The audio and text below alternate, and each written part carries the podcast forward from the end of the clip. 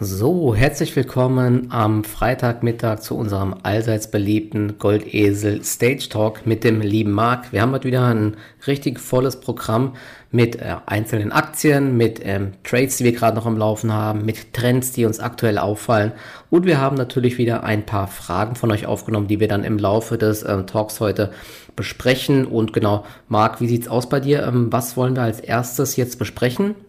Ja, ich würde sagen, wir machen eine smooth Einleitung, schauen uns mal kurz die Gesamtmarktverfassung an und ja, dann peu können wir die Fragen auch beantworten. Okay, perfekt. Ähm, wie siehst du den Markt jetzt aktuell? Wir haben ja letzte Woche schon drüber gesprochen und da gab es die erste Erholungsbewegung im Nasdaq und ich würde sagen, jetzt kann man schon sagen, Tech is back. Ähm, viele äh, Nebenwerte im Nasdaq, aber auch die Big Techs, die laufen ja eigentlich ganz gut. Mhm. Gut, aber was man halt sieht, die Price Action im Small- und Mid-Cap-Bereich, die ist ja wesentlich aussagekräftiger. Und da hatten wir jetzt ja in den letzten Tagen eigentlich auch immer wieder ein paar ganz gute Ansätze bei, Einzel bei Einzelaktien. Soll heißen, Breakouts wurden angenommen und sie sind durchgezogen. Also im Idealfall schließen solche Aktien dann auch im Bereich der Tageshochs und an den Folgetagen kam es dann auch direkt zu Anschlussgewinnen. Und wenn man eben so eine Price Action in der Breite wahrnimmt, dann stürzt mich auch nicht, wenn der DAX nicht wirklich vom Fleck kommt. Man sieht ja immer wieder in Form von Rotationen, mal ist der Index stärker, mal ist eben der Rest stärker. Und ja, bis dahin sieht es eigentlich ganz konstruktiv aus, weil eben ja, die neuen Leader, die halten bis jetzt auch ihre Gewinne, können sie idealerweise auch noch ausbauen. Und wenn man sich auch mal nüchtern die, die großen Indizes jetzt anschaut, TechDAX, ich habe es vorher mal in Discord gepostet, im Endeffekt ist es eine eine richtig schöne Formation, die da nach oben jetzt begonnen wird zu verlassen. Und darum geht's eigentlich immer, diese Situationen frühestmöglich zu identifizieren, wo im Endeffekt in die Indizes neues Kapital reinströmt, wo neue starke Kaufsignale generiert werden. Und wenn man eben in der Breite, also in zahlreichen Indizes eine solche Ausgangslage vorfindet, dann ist es eben so wie der Eintritt in eine neue Bullenphase. Und da geht's, da gilt's dann eigentlich für uns ja richtig maximal aufs Gas zu gehen und und so viel wie möglich sich aus so einer Phase herauszuschneiden. Jetzt ist eben insgesamt stehen wir nicht mehr unbedingt niedrig, im Kontext betrachtet, auch mit USA. Man muss jetzt schauen, wie viel Sprengkraft so eine Formation noch hat, aber nüchtern jetzt auf die Price Action gesehen, TechDAX macht echt einen bullischen Eindruck. Und wenn ich eben sehe, der Index an sich ist in einer guten Verfassung, macht es natürlich dann auch Sinn, mal zu schauen, hey, welche Einzelaktien sind in diesem Index notiert, weil oft eben zieht dieser Index dann durch diesen Breakout neues Kapital an. Das wiederum rotiert natürlich auch in die Einzelwerte. Also wenn ich dann die Wahl habe zwischen zwei Kandidaten und ich sehe zum Beispiel, der eine ist ein TechDAX gelistet, würde es in dem Moment dann auch Sinn machen, auf den TechDAX-Kandidaten zu setzen. Also insgesamt eigentlich ist die Price Action weiterhin positiv zu werten. Wir müssen allerdings immer festhalten, wir wissen nicht, wie lange die Bewegung uns noch trägt. Aber wie du schön treffend formuliert hast, Tech is back. Und interessant war halt auch wieder zu beobachten, wir hatten ja eigentlich am Freitag eine Steilvorlage für die Bären. Wenn wir mal den S&P 500 anschauen, unter die 50-Tage-Linie gerutscht. Also es hat sich wieder so eine Situation herausmanövriert, die sehr gefährlich werden kann, immer im Kontext eben dieser hohen Niveaus, wo wir uns am US-Markt befinden. Und was ist dann am Montag passiert? Ja, also im Endeffekt die Stallvorlage der Bären wurde komplett abgewehrt, wie in den letzten Wochen immer wieder. Immer in diesen ganz brenzligen Situationen hat der Markt auf einmal wieder diesen bullischen Charakter an den Tag gelegt. Und im Endeffekt ist es jetzt genauso wieder gekommen und über die Woche hat es ja eigentlich schön durchgezogen. Der Russell hat sich wieder schön stabilisiert. Selbst der Dow Jones, der ja länger noch angeschlagen war, konnte wieder wichtige Niveaus zurückerobern. Nasdaq quasi auf Allzeithochniveau. S&P 500 steht kurz davor. Könnte durchaus sein, wir haben jetzt noch ein paar gute Tage oder ja, vielleicht auch eine bullischere Phase, so nach dem Motto, the market loves to climb a wall of worry, weil immer wenn es eben dann in die andere Richtung anfängt, also ich denke, viele haben da auch ein bisschen kalte Füße bekommen, man hatte ja auch den großen Verfallstag. Und dann eben mit dieser krassen Reaktion montags, viele werden womöglich nicht damit gerechnet haben und rennen jetzt eben diesen steigenden Kursen wieder hinterher, also psychologisch eigentlich gar keine schlechte Ausgangssituation. Wenn man sich auch mal den CNN 4 in Greed anschaut, notieren wir immer noch im, ähm, im 4-Bereich, also wir sind in keinster Weise überkauft. Von dem Hintergrund aus und auch weiterhin eigentlich der Price Action bei vielen Growth Stocks sieht es bis jetzt gar nicht so schlecht aus. Ja, also es gilt weiterhin jeden Tag aufs Neue zu beobachten, kann jeden Tag auch wieder so ein Distribution Day kommen, dass man halt sagt, okay, zum Beispiel der Ausbruch beim S&P 500 wird massiv abgewehrt und es kommt halt so eine, ja, eine Gegenreaktion. Aber bis jetzt sieht's wirklich konstruktiv aus, ja. Ja, perfekt. Und es ist mir ist gerade eben eingefallen, äh, aufgefallen.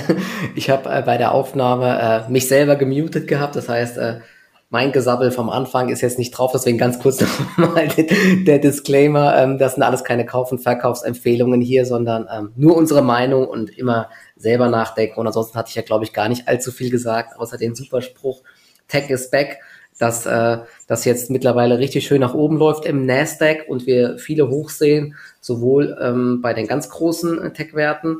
Microsoft ähm, jetzt auch über zwei Billionen schwer, zwei Billionen Dollar schwer, kam ja, glaube ich, diese Woche der äh, die Headline, aber eben auch aus der zweiten und dritten Reihe so ein bisschen die Hotstocks, diese, die sind ordentlich am Anspringen und ja, das, ähm, da ist die Frage jetzt natürlich, wie lang das weitergeht. Jetzt habe ich mir gerade eben auch mal den TechDAX angeschaut. Das sieht ja wirklich ganz interessant ja, aus. Das ist echt schön. Wenn wir hier über die, ja, wenn wir hier über die 3600 Punkte gehen, dann ähm, ja, kann hier eine richtige Rallye noch kommen, ja, und dann kann es echt sein, dass hier viele Leute hinterherlaufen und wir haben ja auch letzte Woche unter anderem eine Aktie, glaube ich, besprochen aus dem äh, TechDAX. Das ist SMA Solar. Die ist heute auch Top-Gewinner im äh, TechDAX. Ja, und das sollte man echt nicht unterschätzen. Wenn jetzt da wirklich Geld reinfließt in den Index und querbeet dann äh, zusätzlich noch zu einer Story bei einer Aktie dann auch noch Geld reinfließt, ja, dann können wir neue schöne Aufwärtsbewegungen sehen. Genau, und, das hat Sprengkraft. Das muss man versuchen, ähm, genau, das muss man versuchen, ähm, ja, mitzuschwimmen. Unter anderem ja auch Teamviewer, ne, die ist zwar heute jetzt im Minus, aber hat sich trotzdem eigentlich ganz solide entwickelt, muss ich sagen. Ja. Deswegen ja, bin ich auch hier noch ähm, ja, ganz optimistisch, so will ich es mal sagen. Ne? Und äh, da kam jetzt auch eine Frage, weil das jetzt gerade ganz gut passt. Ähm, das hatten wir auch letzte Woche mal so ganz kurz angeschnitten, wie wir denn entscheiden, ähm, wie lange wir bei einer Aktie dabei bleiben. Jetzt, ich glaube, da wurde jetzt auch als Beispiel aus der Community Teamviewer genannt. Wie viel Geduld hast du jetzt hier zum Beispiel bei der Aktie? Weil du bist ja, glaube ich, auch noch investiert. Und wann sagst du dir, okay, nee, scheinbar äh, läuft hier nichts mehr, ich verkaufe jetzt doch die Aktie? Also bei Teamführung muss man sagen, man muss grundsätzlich immer differenzieren, auf welcher Basis habe ich diesen Trade eingegangen. Habe ich einen rein technischen Trade eingegangen oder sind hier halt direkte Nachrichten dahinter? Und bei Teamviewer hatten wir die Kooperationsmeldung mit SAP. Man hat ja gesehen, dass die Aktie dann relativ schnell darauf positiv reagiert hat. Ich habe sie recht gut erwischt und da sage ich mir, einerseits jetzt ähm, die Reaktion auf die Meldung und im Endeffekt die Aktie kann ja immer noch einen Großteil der Gewinne verteidigen. Also das Trading-Verhalten hat sich in gewisser Weise zum Positiven verändert und das könnte ja auch erst der Anfang, sage ich mal, einer neuen Kooperation sein. Da kann noch viel mehr daraus entstehen. Abgesehen davon war ja eine Teamviewer im Bereich von 30 sowieso interessant rund um diese ganze Story mit Augmented Reality, Fernwartung etc. Also sie treffen ja da schon auch den Nerv der Zeit mit ihrem Geschäftsmodell und ja, abgesehen von der News, wie gesagt, im 30er-Bereich war es schon interessant. Jetzt ist die News noch dabei und bei so einer Aktie, da übe ich mich dann doch auch gerne in Geduld, solange zum Beispiel auch mein Entry nicht angelaufen wird, weil die Erfahrung zeigt eben, gewisse Aktien brauchen Zeit oder hier hat ja auch noch Permira, ist, ähm, hat ja noch Anteile, immer wieder gab es Umplatzierungen, das könnte auch die Aktie wiederum nach oben hin deckeln, aber ich glaube, wenn man hier Geduld mitbringt, könnte man belohnt werden. Und deswegen immer klar differenzieren. Sage ich mal, in welcher Phase des Aufwärtszyklus befindet sich eine Aktie, auch weiter oben, wenn sie schon tendenziell heiß gelaufen ist. Das heißt, einen hohen Steigungswinkel, zum Beispiel zum 200er GD oder zum 50er dann werde ich auch wieder ein bisschen vorsichtiger. Aber wenn so eine Aktie sich von unten heraus eine neue Basis bildet mit Nachrichtenkatalysator, da gebe ich dann schon gerne Luft. Natürlich immer im Kontext zum Gesamtmarkt. Wenn wir jetzt einen krassen Crash erleben sollten, dann würde ich hier auch nicht wieder alles aufs Spiel setzen. Aber bis jetzt gibt's hier absolut keinen Handlungsbedarf. Gegenbeispiel ja. zum Beispiel war eine Manns. Da gab's ja eigentlich auch einen recht schönen Breakout bei 60, den bin ich mitgegangen, habe auch gesehen, dass andere Aktien aus dem Batteriesektor, eine Ibutec ist angesprungen, ähm, und ja, mit Warta gab es ja dann Meldungen und mit Porsche. Also der Markt war wieder bereit, eigentlich diesen Sektor zu spielen. Das war jetzt ein Swing. Heute ist es ähm, knapp auf 70 gelaufen. Jetzt habe ich mal einen Teilverkauf gemacht, die Hälfte mal rausgehauen, ein bisschen mehr als die Hälfte inzwischen. Und da sage ich mir, es war eben ein rein technischer Break. Manns, ja, hat auch schon oft enttäuscht. Und wenn man hier halt mal über die kurze Zeitspanne eine schöne ja, einen schönen Swing mitnehmen kann, dann setze ich da lieber auf den sicheren Gewinn. Klar kann auch noch eine äh, Meldung kommen in irgendeiner Form, dass man jetzt Aufträge bekommt, aber so versuche ich das immer ein bisschen, ja, den Spagat zu machen in Form von Eincashen bei gewissen Aktien. Wenn man sieht bei Manns, es wird, die Luft wird jetzt auf jeden Fall dünner nach dem jüngsten Anstieg Hingegen bei einer Teamviewer ist es eigentlich immer noch auf einem ganz soliden Fundament und da bleibe ich definitiv noch länger am Ball. Also, ja, ja so ähnlich sieht das bei mir auch ja, aus. Man muss immer differenzieren. Wir haben, jetzt ein, ja, wir haben so einen ganz zarten Aufwärtstrend jetzt seit dem Tief, die 30-Euro-Marke. Ist aber auch eine richtig äh, schöne Unterstützung jetzt. Die wurde mehrfach getestet und jetzt zieht die Aktie so langsam an und das ist sowieso so eine Sache, die man sehr häufig beobachten kann. An, am Anfang läuft vieles der zehn, da wird man so ein bisschen zermürbt und dann fängt eine Aktie an zu steigen und dann denkt man, ah, jetzt will ich mir die Gewinne nicht mehr nehmen lassen. Mhm. Aber dann verkauft man quasi kurz bevor es richtig hochgeht. Ja, das ist, das ist so der Klassiker einfach. Deswegen, für mich passt hier eigentlich auch das Chance-Risiko-Verhältnis weiter sehr, sehr gut, denn äh, zum einen ist die Bewertung gar nicht mehr so hoch, ja. seitdem die abverkauft wurde mit der, mit der Formel 1 Geschichte, weil sie da so hohe Marketingkosten haben. Aber ähm, die Idee dahinter ist für mich jetzt auch plausibler. Ich habe mir mal diesen äh, Podcast bei OMR angehört mit dem CEO macht alles für mich äh, Sinn, ne? von daher passt das. Und mhm. jetzt auch noch der Deal im Bereich Augmented Reality. Und ähm, ja, deswegen ähm, habe ich hier auch einfach mal Geduld, ja. Und ich meine, man sollte nicht vergessen, das ist kein, wir handeln ja immer die Aktien direkt, keine Derivate, wir haben hier quasi keine Kosten in dem Sinne, außer dass wir Geld blockieren und das Zeit vergeht. Ja. Aber ansonsten ähm, ja, gibt es hier keinen Grund jetzt zu sagen, nur weil sie nicht direkt steigt, ähm, muss ich einfach aussteigen. Deswegen ja, bin ich hier eigentlich auch ähm, ganz optimistisch, muss ich sagen, und bleib einfach mal dabei. Ja, nüchtern betrachtet, weißt wir haben jetzt ja gerade eh keine Marktphase, wo man, sage ich mal, mit 100% aggressive Markt drin ist. Das heißt, Cash ist eigentlich schon vorhanden. Dann parke ich da einfach mal ein bisschen Kapital im Endeffekt, klar, es gilt halt darum, nach unten hin das Ganze zu bewachen, aber solange sie sich ein bisschen immer weiter nach oben schraubt, ist doch eigentlich perfekt. Man muss nichts mehr tun. Ja. Und ich finde, ja, CRV-mäßig stehen die Chancen auf jeden Fall gut, dass die Aktie auch noch weiter am Boden gut machen kann.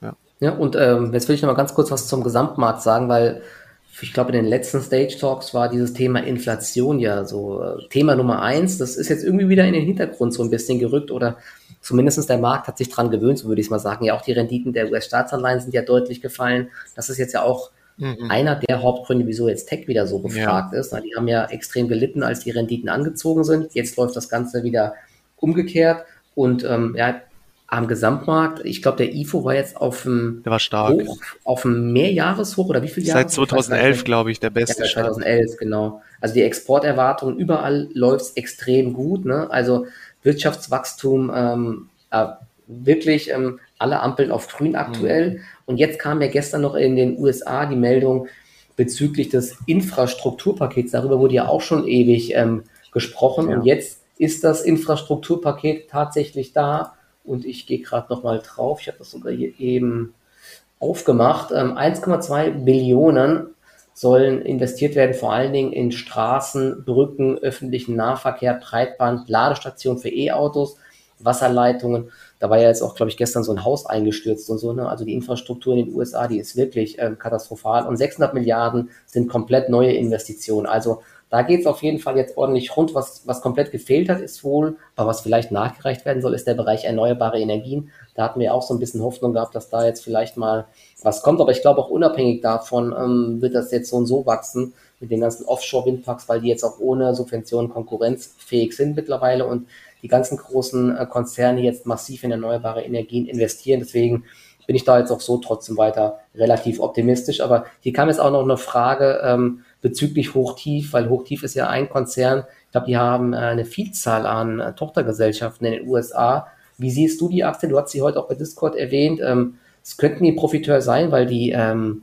die, die Kursentwicklung, die ist echt, ähm, ich sag mal, überschaubar, um es nett auszudrücken. Ja, auf jeden Fall. Also die wurden ja immer schon immer wieder als massiver Profiteur ins Spiel gebracht. Komischerweise, was mich auch echt ein bisschen ängstlich gestimmt hat, war halt, wenn man sich so die letzten Wochen den Chart anguckt, einer der wenigen Zykler, äh, Zykliker, die ja eigentlich gar keinen richtigen Boden gut machen konnten und so wie nach unten jetzt wieder beginnen wegzukippen.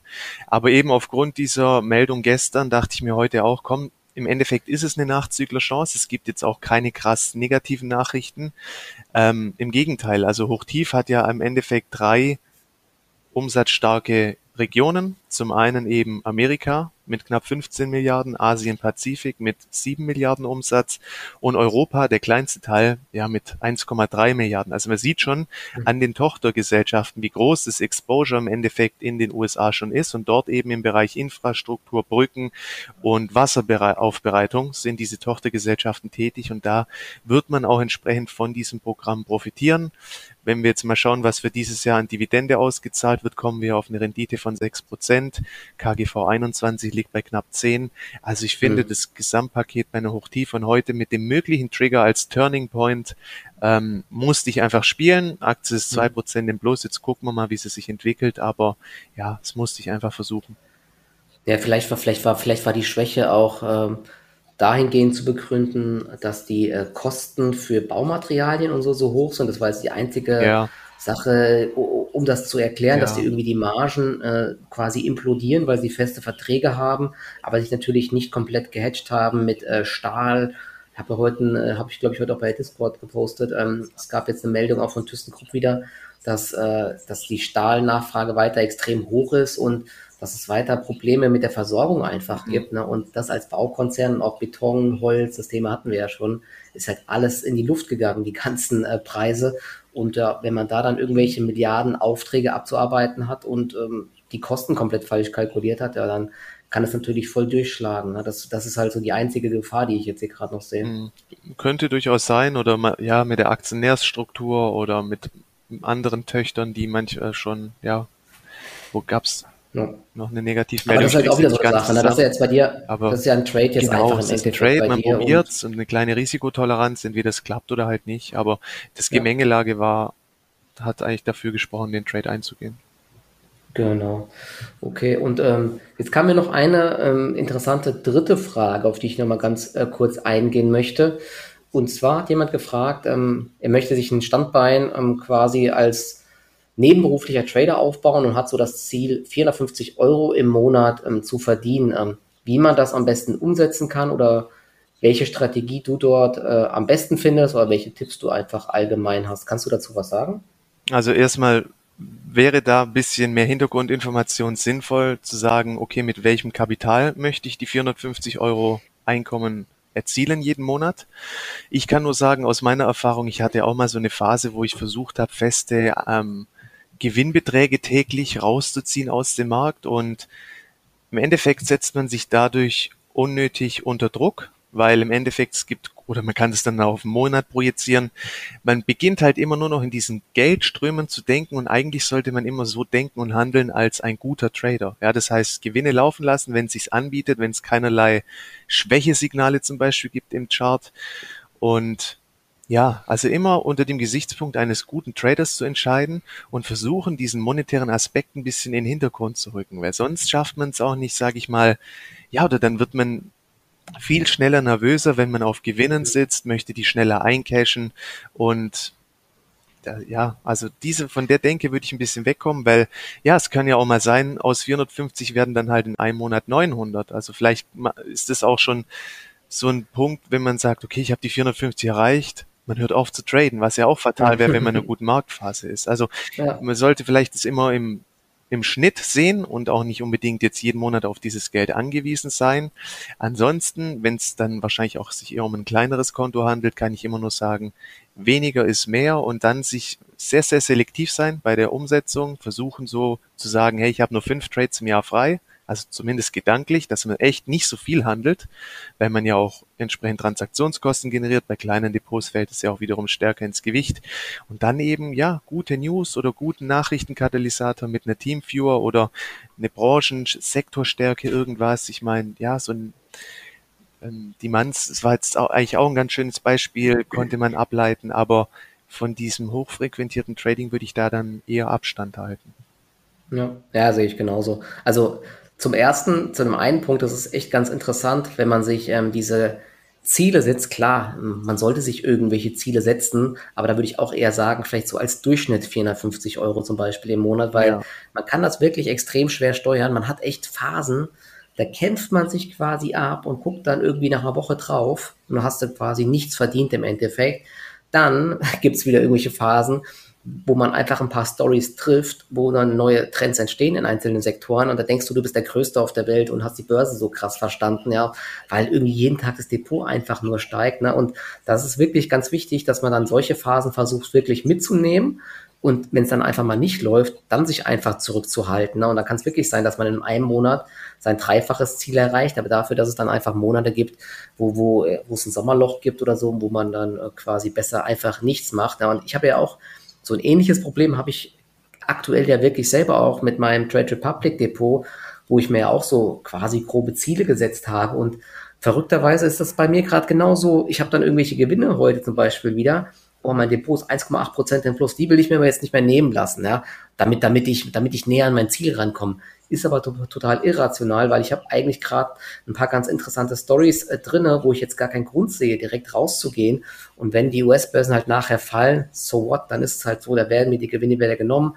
Aber unterm Strich ist es dann trotzdem die richtige Entscheidung gewesen, weil ähm, in dem Fall Gewinne laufen lassen, mit all der Erfahrung, die man gemacht hat, ist meiner Meinung dann einfach die bessere Wahl. Deswegen ja, ist es ist, ist für mich als auch äh, wäre es für mich jetzt auch ähm, in der Situation, äh, wie der Fragensteller hier äh, wäre, wäre es auch dann so einfach zu sagen, okay, ich suche mir wirklich ähm, als nebenberuflicher Trader interessante Stories raus, wo sowohl der Trend passt, als auch ähm, es irgendeine starke News gab, wo man dann äh, projizieren kann, dass es hier vielleicht Nachfrage gibt, einfach nach der Aktie und wo dann, ähm, ja, wo dann vielleicht größere Bewegungen einfach drin sind. Und da würde ich mich auf jeden Fall fernhalten von irgendwelchen Aktien, die intraday extrem stark schwanken, also sowas wie GameStop, AMC, wo du niemals einschätzen kannst, was hier intraday passiert, also 20% hoch oder 20% runter.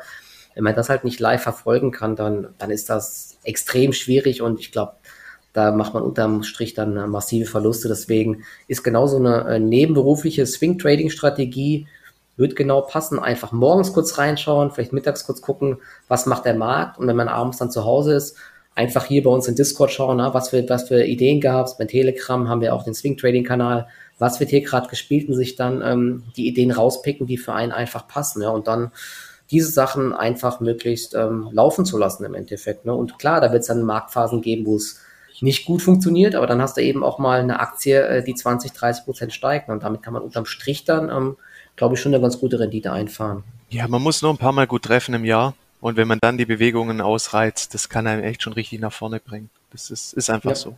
Und wenn ich es auch bei mir jetzt im eigenen Depot sehe, die letzten Wochen war eigentlich echt immer ein mühseliger Kampf. Im Endeffekt, das Depot kam auch nicht wirklich vom Fleck. Ja, es gab wieder einen kleinen Drawdown, dann hat man sich wieder stabilisiert, aber unterm Strich hätte man sich die Arbeit sparen können.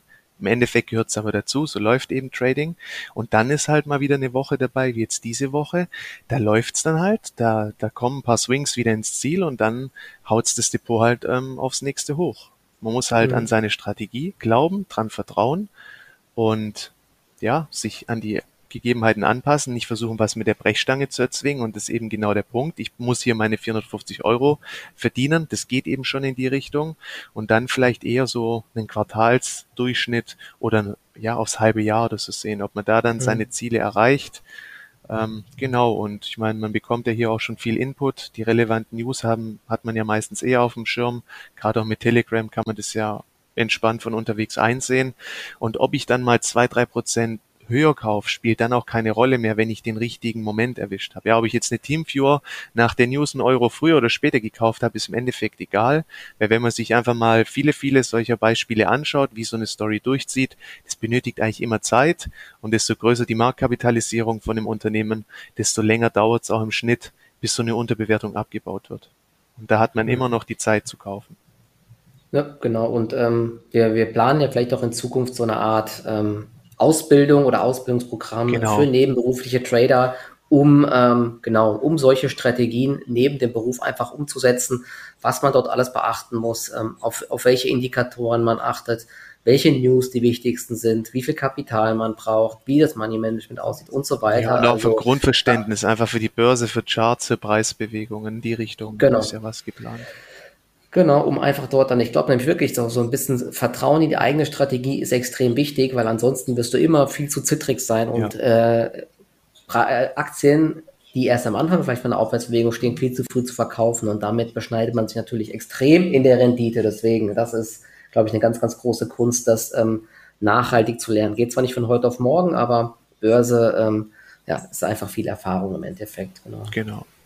Jo. Und, und genau. Und eine Sache wollte ich jetzt auch noch mal ganz kurz ansprechen. Ähm, vielleicht ähm, noch mal ein ganz kurzer, ganz kurzer Trade, den ich ja gestern Abend gemacht habe in, in, in dem Trade Republic äh, Depot, in, hatte ich in Telegram dann auch gepostet. Es gibt ja ganz oft auch dann ähm, solche Meldungen, vor allen Dingen jetzt bei Quartalszahlen oder so, oder teilweise auch zwischendurch, wenn Unternehmen was melden.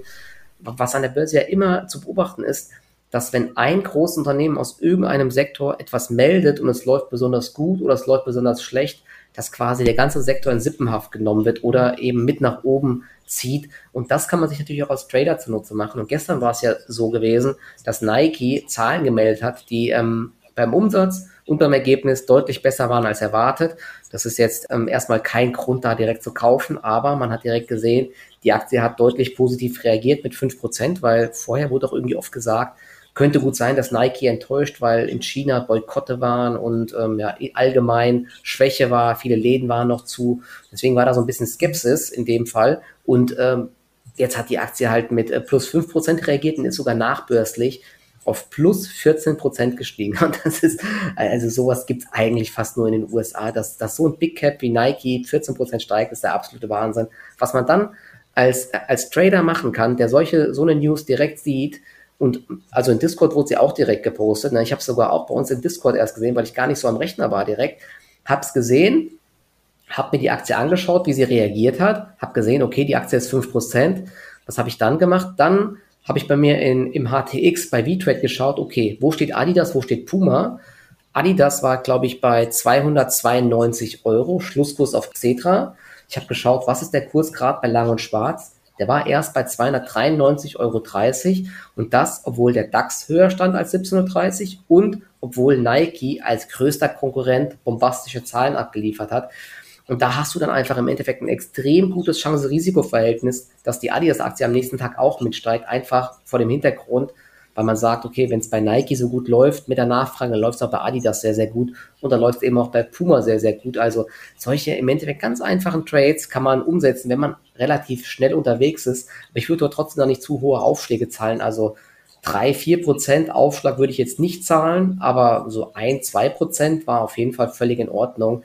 Und das Ganze, dasselbe kannst du ja auch ähm, jetzt machen, wenn zum Beispiel Apple Zahlen meldet. Da kannst du, wenn die Apple Zahlen extrem gut sind, kannst du Zulieferer aus dem Chipsektor zum Beispiel long gehen oder auch im Autosektor. Ne? Wenn irgendein Autozulieferer gute Zahlen meldet, kannst du versuchen, einen anderen Autozulieferer, der ähnliche Sachen herstellt, versuchen zu longen. Muss natürlich ein bisschen darauf achten, ähm, dass, dass, dass das eine, dass der eine nicht Marktanteile vom anderen abgenommen hat. Aber genau, das ist halt wichtig. Keine Konkurrenzsituation ja, ja, genau. oder so, weil dann kann es ja. auch nach hinten losgehen, diese Wechselwirkung. Das genau, ja.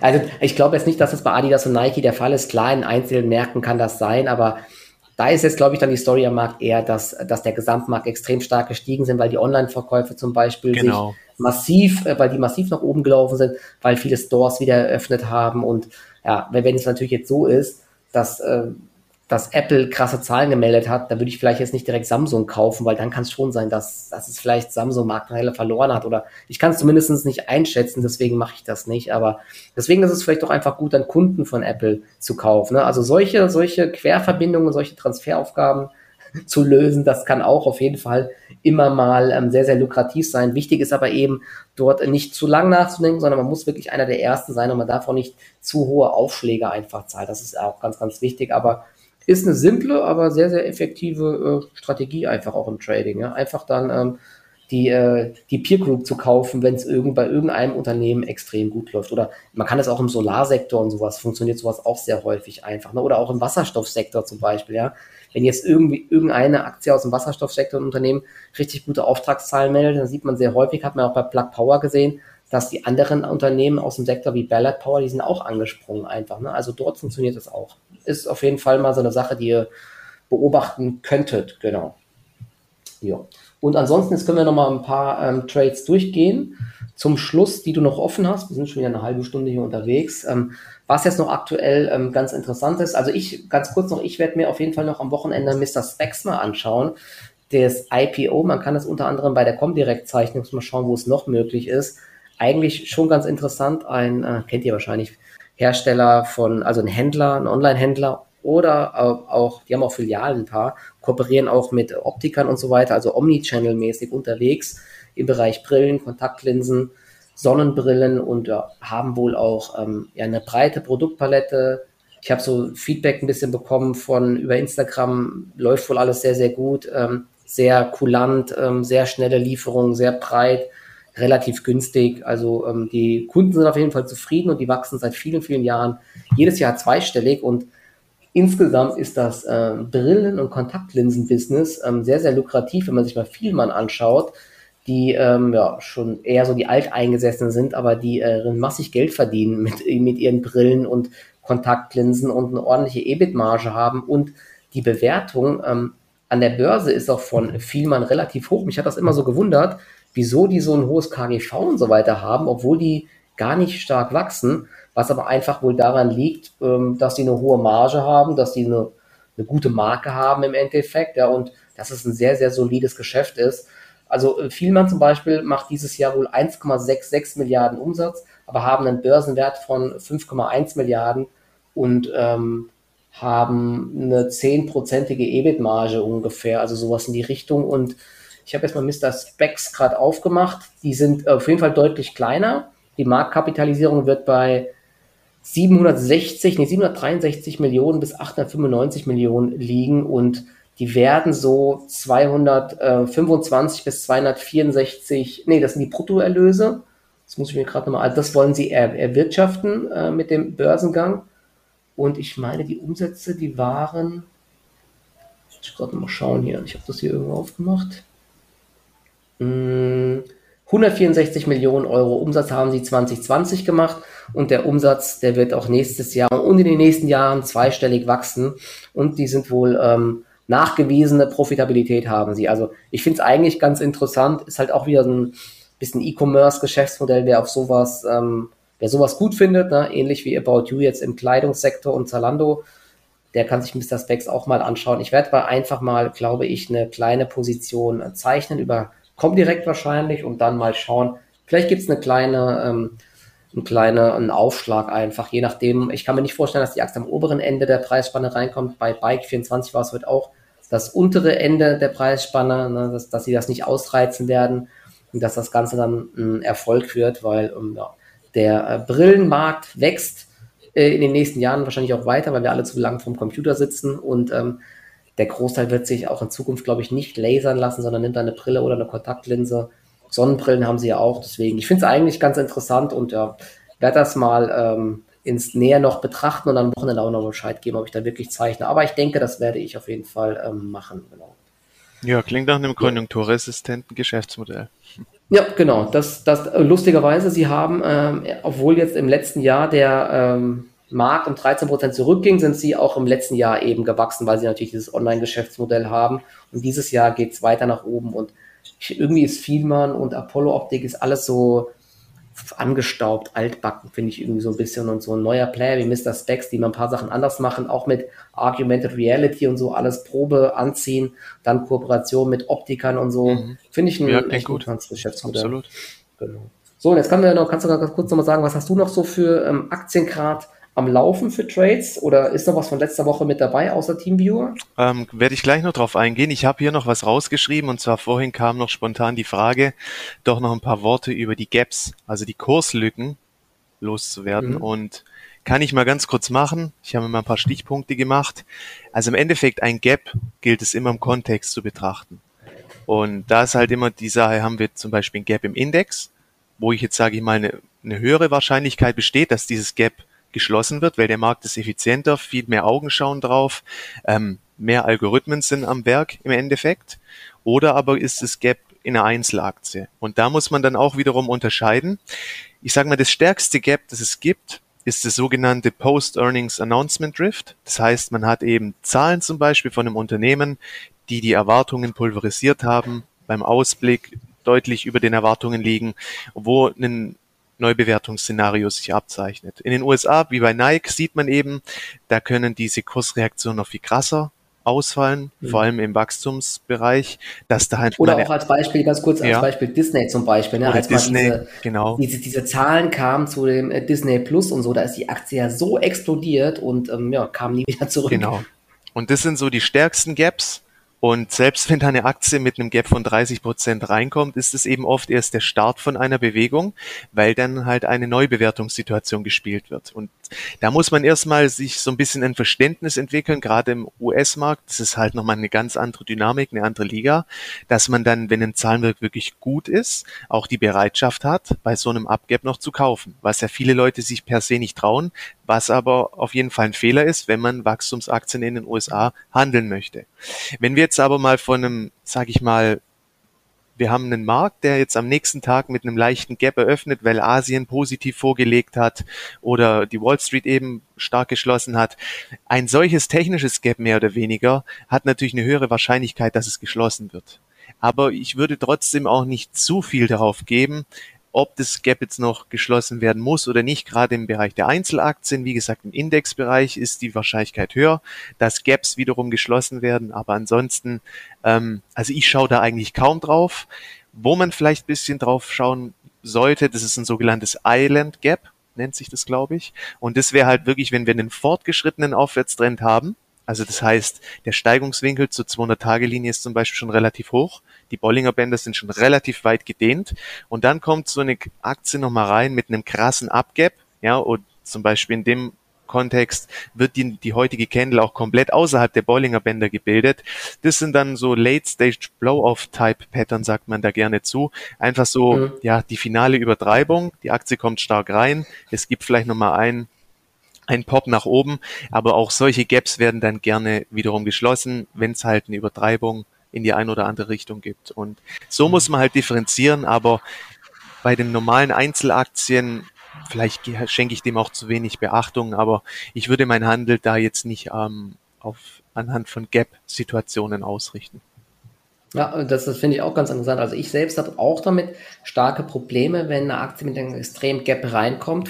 Und das ist in den USA sehr häufig so, ne? Aber das, das, das ist wirklich in der Praxis dann oft zu beobachten, dass dieses Gap nicht geschlossen wird, ne? ja. ne? weil dann wirklich das, was du gesagt hast, dass äh, einfach eine Neubewertung einfach stattfindet und das Ding läuft einfach nur noch nach oben. Und das ist, glaube ich, echt ein Unterschied zum deutschen Markt ja. hier den US-Institutionen ist das echt egal, ne, wo, wie groß das Gap ist. Auch ein 50% Gap kann das Ding dann weiter steigen. Ne? Das hatten wir auch zuletzt oft zum Beispiel bei 3D Systems mal gesehen. Da erinnere ich mich noch sehr gut dran. Da hatten die Zahlen gemeldet, die besser als erwartet waren und keiner hatte damit gerechnet. Also die Aktie, das ist genau das, was du gerade auch gesagt hast.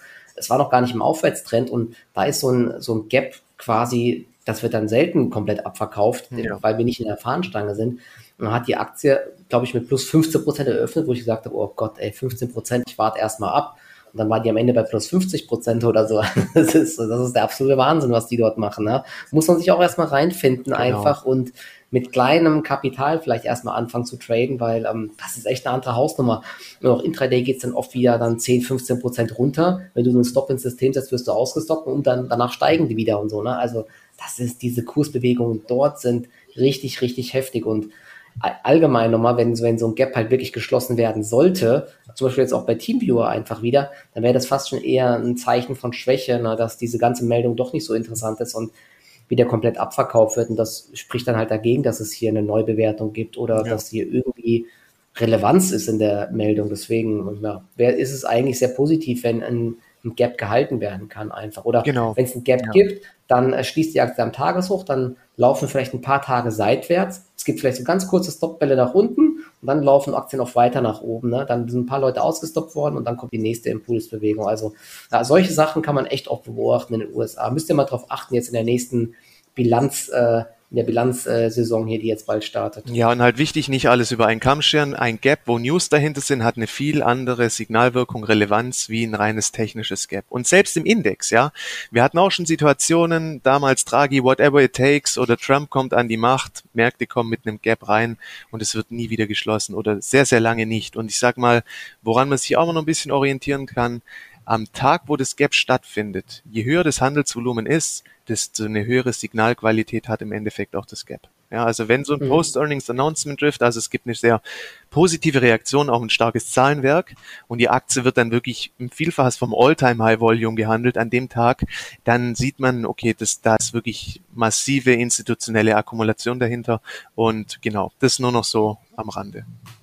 Perfekt. Und noch ein Punkt, den habe ich vorher vergessen, wenn man am US-Markt auch ein bisschen das spekulativere Kapital beobachten möchte, gerade anhand dieses ARK Invests von der Katie Wood. Das, die Frau ist ja immer noch sehr medial präsent und kauft fleißig zu. Also kann man auch da mal ein bisschen schauen jetzt gerade.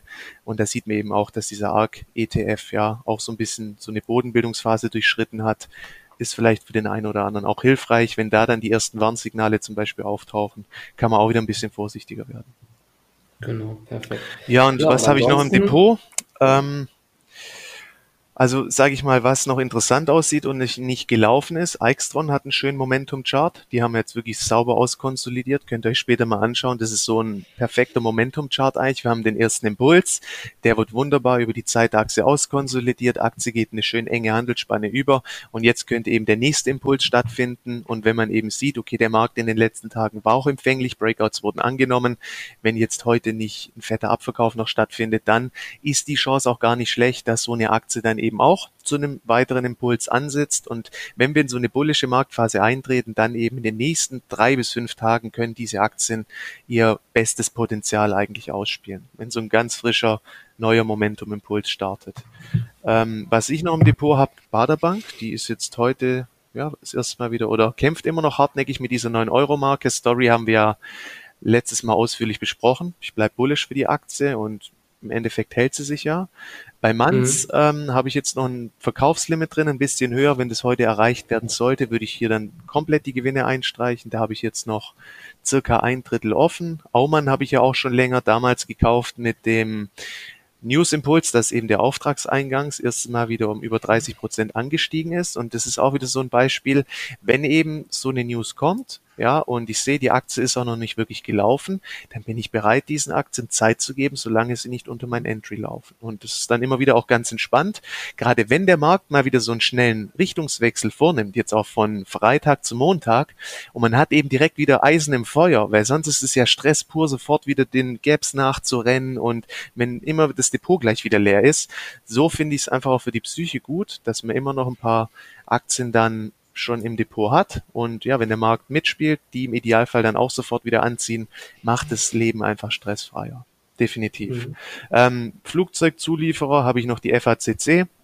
Solange die 9 Euro gehalten wird, bleibe ich hier auch zuversichtlich. Die Inzidenzwerte fallen. Gut, diese Mutationskomponente wird jetzt wieder ein bisschen medial präsenter, aber ja, wenn die Luftfahrt weiter zieht, könnte eben auch die Zuliefererindustrie sich da ankoppeln. Hochtief ist heute neu reingekommen. Bei Elmos versuche ich es mal noch bisschen spekulativer, kurzfristiger, dass die einfach auch noch ein bisschen Boden gut macht. Und einer der jüngsten Neuzugänge nach der letzten Prognoseerhöhung war auch noch eine Wüstenrot und Württembergische, ist eher was Konservatives. Ähm, Börsenwert 1,8 Millionen, demgegenüber steht ein Eigenkapital von über 5 Milliarden, kommt jetzt gerade auf ein Buchwertverhältnis von 0,35. Also an sich nicht wirklich teuer.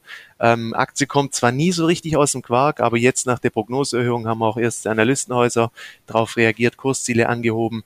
Ja, ich denke, das ist einfach was Konservativeres, was aber jetzt ja im Idealfall in den nächsten Wochen, vielleicht je nachdem wie der Markt halt ist, die aber dann auch ein paar Euros nach oben sich bewegen kann.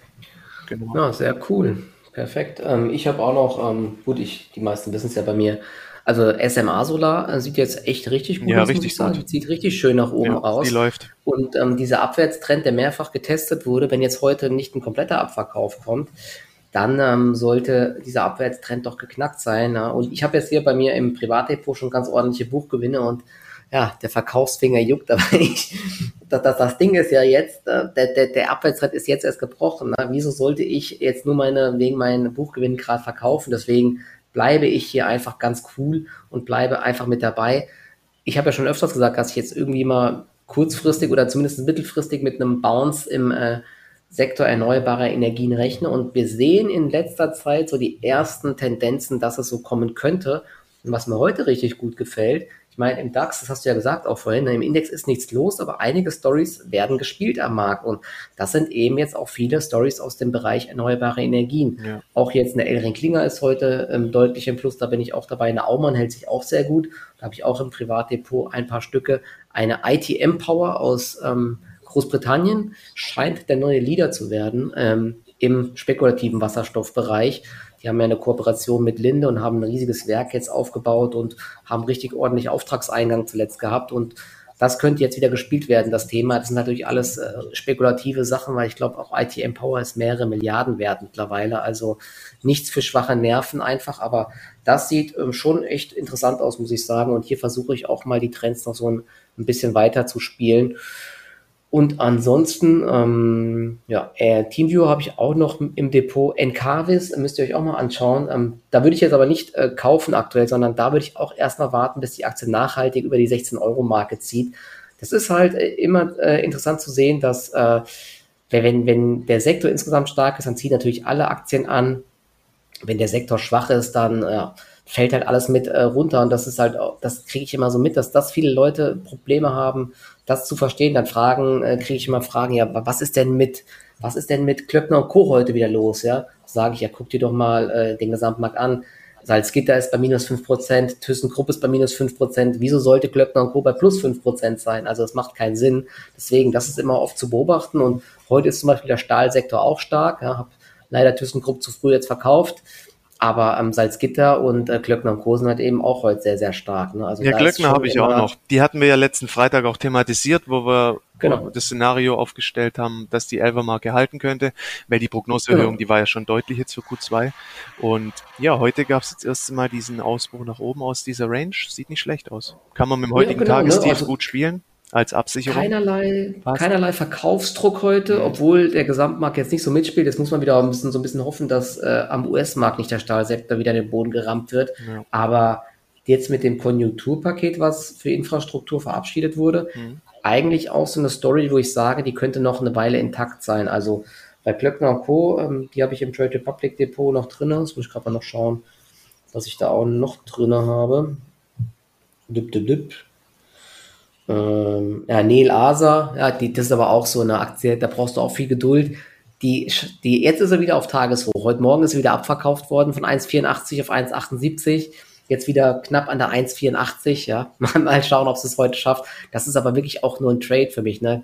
Keine Buy-and-Hold-Aktie, weil äh, viel zu teuer für mich immer noch. Aber hat auch massiv verloren und ja, kämpft jetzt so ein bisschen mit dem Ausbruch über 1,80. Also insgesamt für mich jetzt gerade die besten Stories, gerade im Bereich ähm, erneuerbare Energien, Wasserstoff, Stahl immer noch aktuell, ja, kurzfristig. Also dort versuche ich noch ein paar Pünktchen Rendite zu machen und vorhin habe ich auch noch ähm, die Deutsche Bank gekauft, Stresstest bestanden. Die mhm. Aktie mhm. hat jetzt richtig korrigiert, aber ist jetzt auch so eine Sache, werde ich jetzt nicht extrem gegen mich laufen lassen. Wenn die unter das Tagestief heute fällt oder irgendwie deutlicher unter 11 fällt, dann werde ich da auch einfach ähm, wieder rausgehen. Ich glaube, ich bin da jetzt aktuell, müsste genau plus minus null noch sein, ja. aber muss man mal schauen jetzt, wie die ähm, US-Märkte, also dort die US-Banken reagieren, ob dieser Stresstest, dieser positive, ob der schon komplett eingepreist war oder ob hier noch Potenzial nach oben geht. Also jetzt mit dem äh, bestandenen Stresstest dürfen sie, glaube ich, wieder Dividenden ausschütten und so weiter. Eigentlich positiv, aber wahrscheinlich wurde auch damit gerechnet, denke ich mal. Deswegen, naja, schauen wir einfach mal. Man, wo man jetzt halt echt ein bisschen aufpassen muss, wenn man jetzt auch wieder ein bisschen verwöhnt wurde im Idealfall in den letzten Tagen.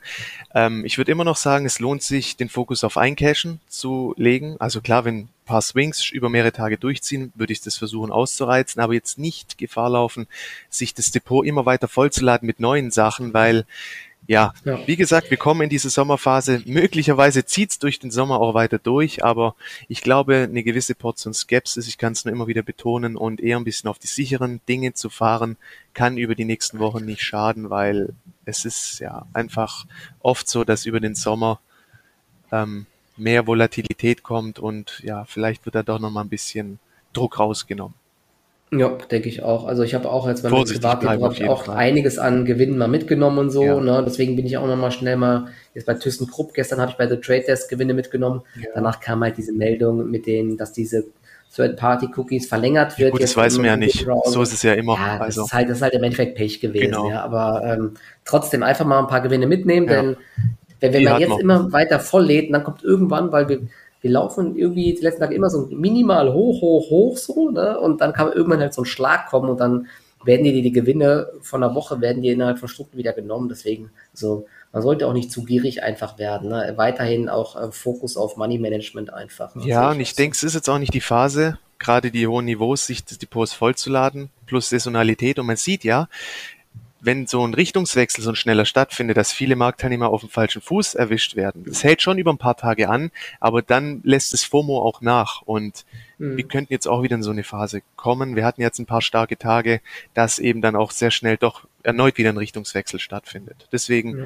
auf jeden Fall vorsichtig bleiben und lieber weiter, auf ich muss sagen, als, als, als, als Fazit weiter kontrollierte Offensive einfach, ja. ja. Mit einer gewissen Cashquote, ja. Genau. Wie beim Fußball. Das ist ein schönes Schlusswort.